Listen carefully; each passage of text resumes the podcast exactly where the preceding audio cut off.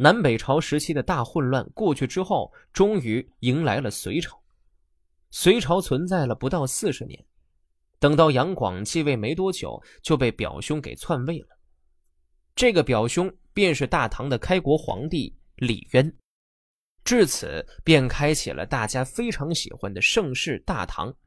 李渊过后，便是唐朝最知名的一代皇帝唐太宗李世民。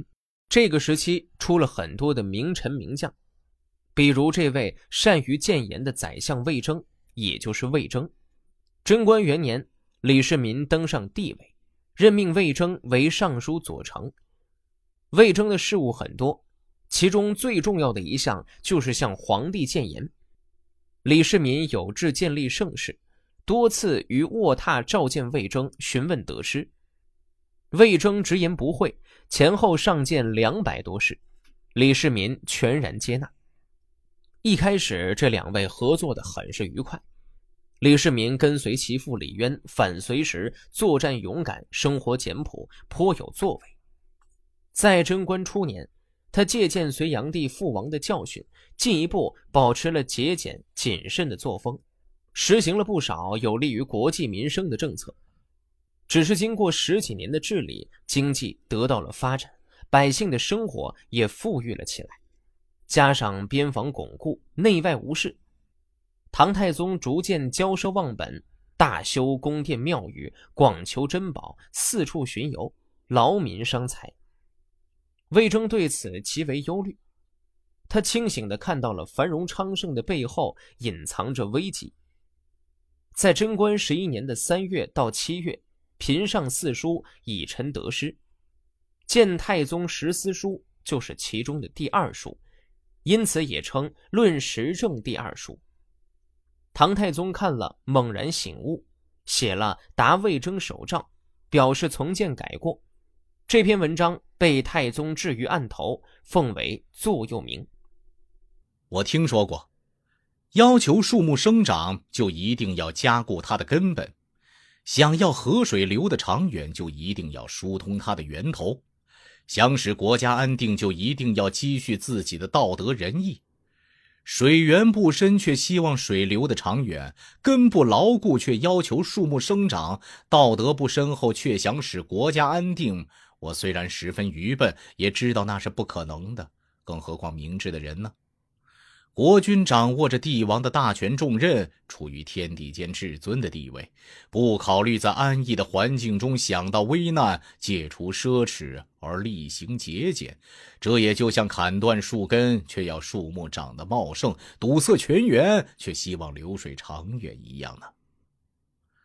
凡是古代的君主承受上天的大命，开始做得好的确实很多，但是能够坚持到底的却很少。难道是取得天下容易，守住天下就困难吗？大概，是他们在忧患深重的时候，必然竭尽诚意对待下属；一旦得志，便放纵情欲，傲视他人。竭尽诚意，那么即使像吴越那样敌对的国家，也能结为一个整体；傲视他人，那么骨肉至亲也会疏远的像过路人一样。即使用严酷的刑罚督责人们，用威风怒气恫吓人们，结果只能使人们图求苟且以免于刑罚，却不会怀念国君的恩德。表面上态度恭敬，可是心里并不服气。怨恨不在大小，可怕的只是百姓。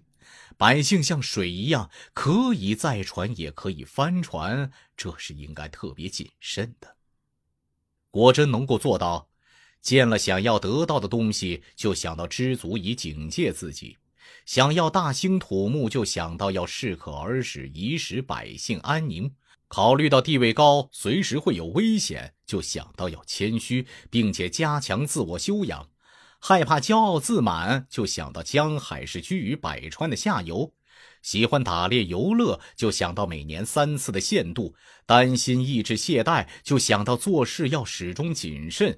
忧虑会受蒙蔽，就想到虚心接纳下属的意见；害怕缠佞奸邪，就想到端正自身以斥退邪恶小人；加恩于人时，就想到不要因为一时高兴而赏赐不当；施行刑罚时，就想到不要因为正在发怒而滥施刑罚。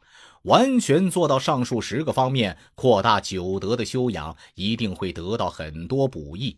选拔有才能的人而任用他，选择好的意见而听从他，那么聪明的人就会竭尽他们的智谋，勇敢的人就会竭尽他们的气力，仁爱的人就会广施他们的恩惠，诚实的人就会奉献他们的忠诚。文臣武将都得到任用，就可以垂衣拱手，安然。而治了，何必劳神苦思，代行百官的职务呢？《刑赏忠厚之治论》是苏轼二十一年考进士的试卷文字。这篇文章背后的故事，在当时被传为佳话。传说欧阳修主持嘉佑二年的礼部考试，请诗人梅圣于阅卷。梅阅此文之后，以为有孟轲之风，见于欧阳修。此时，欧阳修门下士曾巩也在同事，他俩认为此文尤异，可能是曾巩做的。欧阳修为了避嫌，不敢定为第一，遂降为第二。但是文中所举尧与高陶的对刑法的互相制约的例证，不知其出处。后来知道，这文章啊是苏轼写的。便叫来他问了一问，苏轼笑道：“想当然耳。”这话说的意思不就是那都是他凭空捏造的、无中生有来哄骗士官的吗？欧阳修和梅尧臣虽然被骗了，但也被这小子的才华所折服，所以也并不介意。实际上，苏轼举的这个例子呀，应该是周公与高陶，但他考试的时候记错了，所以写成了尧与高陶。这件事儿后来被好事者知道了，就添油加醋的说出去，于是便有了这段佳话。当时在民间流传甚广。所以说，《行赏忠厚之治论》这篇考试文章本身的内容啊，其实并不怎么吸引人，倒是这后面的故事为人所称道。当然，苏轼写的这篇作文也值得品读一番。毕竟是欧阳修和梅尧臣都欣赏的佳作。尧舜禹汤文武成康的时候，圣君爱护人民何其深厚，关心人民何其真切，完全是用君子长者的忠厚德行来对待天下百姓啊！百姓有一点善行，就及时奖赏他，又及时歌唱赞美他，以此表达对他良好开端的赞赏，勉励他善始善终。有一点恶行，就及时处罚他，又及时对他表示同情，加以劝诫，这是帮助他摒弃旧日错误，走上自新之路。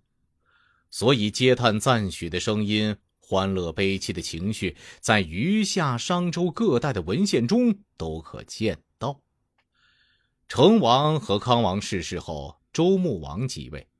周王朝的王道开始衰微，但是穆王还吩咐臣子吕侯，告诉他善于用刑的方法。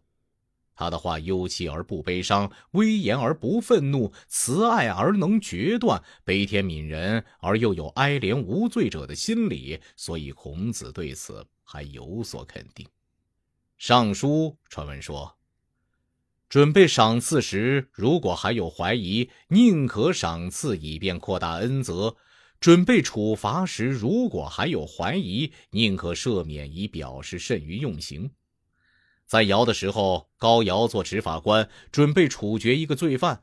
高尧三次说杀掉他，尧却接连三次说宽恕他。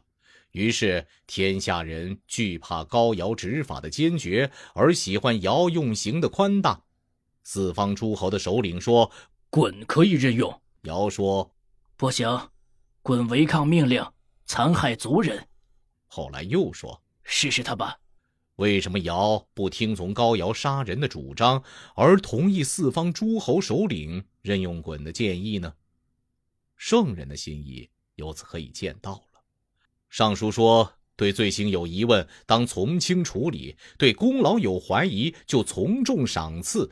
与其错杀一个无辜者，宁愿自己承担施行的责任。”哎，这几句话把行赏忠厚之志的含义都说尽了。可以赏，可以不赏的，赏他是过于仁慈了；可以罚，可以不罚的，罚他是超过了道义边界。过于仁慈宽厚还不失为君子，超过了道义的边界，便堕落成为残忍之人了。所以仁慈可以过度，道义的边界则不容跨越。古时不用爵位和俸禄来赏赐，不用刑具执行刑罚。赏赐只用爵位和俸禄，那么赏赐的作用便只局限在能够得到爵位和俸禄的那些功劳的范围内，而不能推行到尚未达到赐予爵位和俸禄的范围。刑罚只用刀子和锯子，这是刑罚的威力只能局限在刀具之刑所及的方面，却不能威慑那些不至于受刀具之刑的恶行。先王知道天下的善行不可能一一赏赐，爵位和俸禄也不足以用来劝勉所有人行善；又知道天下的恶行不可能一一施罚，而且刀具之刑也不足以制裁惩罚他们。所以，对赏罚有怀疑时，就完全以仁慈为宗旨去处置，以君子长者的忠厚德行来对待天下百姓，使天下万民相互仿效君子长者的忠厚之道。所以说，这是忠厚到了极点。《诗经》说：“君子喜听贤人言，祸乱眼看就平息；君子怒则谗人语，灾祸很快得消弭。”君子。对于制止祸乱，难道有特别的方法吗？也不过是控制个人喜怒，使他不违背仁厚原则罢了。春秋的大义原则，立法贵在严厉，而处罚贵在从宽。按照他表扬和批评的原则来把握赏罚的尺度，这也是忠厚到了极点。